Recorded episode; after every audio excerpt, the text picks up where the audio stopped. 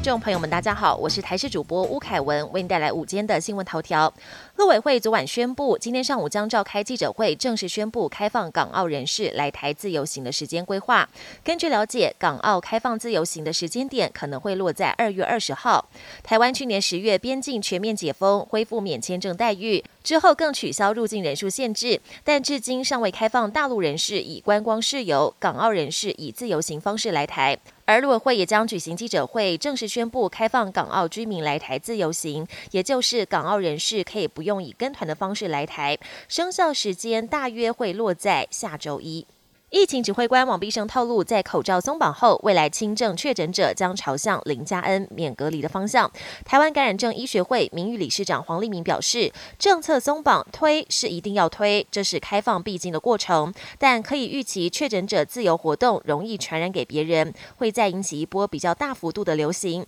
因此，疫情稳定及国内人口半年内疫苗接种率至少要冲高达到七八成，是比较合适的实施时间点。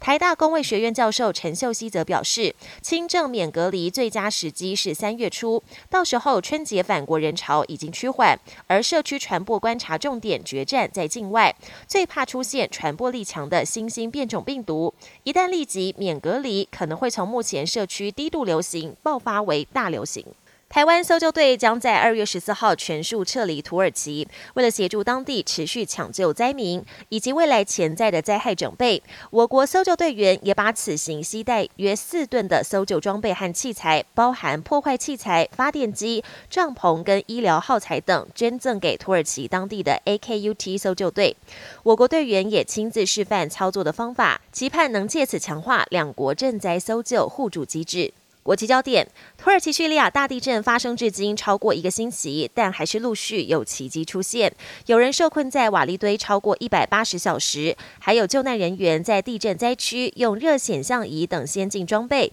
发现有人受困在残骸下，生命征象稳定。救难人员有信心可以将这些幸存者救出来。纽西兰的北岛正遭受热带气旋侵袭，上个月底才遭遇洪灾的北岛大城奥克兰，如今又遇上极端天气。由于风雨从北而来，将横扫纽西兰全境，当局已经下令全国进入紧急状态，全力戒备，要将损害降到最低。北美上空频频出现不明飞行物体。十二号，美国北美防空司令部司令范赫克回应记者提问时语出惊人，表示目前还不知道最近几次出现的物体真正来源是什么，不排除任何可能性，包含可能来自外太空。但白宫发言人稍早否认外星人出没的可能性。美国官方则回应，还是无法平息舆论，因为除了一个多星期前在南卡遭到美军击落的中国气球外，北美上空至少又出现三个不明高空物体，而且来源都不明。美军击落后也持续搜寻残骸。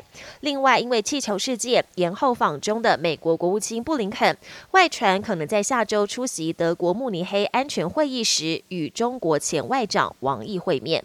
本节新闻由台视新闻制作，感谢您的收听。更多内容请锁定台视各节新闻与台视新闻 YouTube 频道。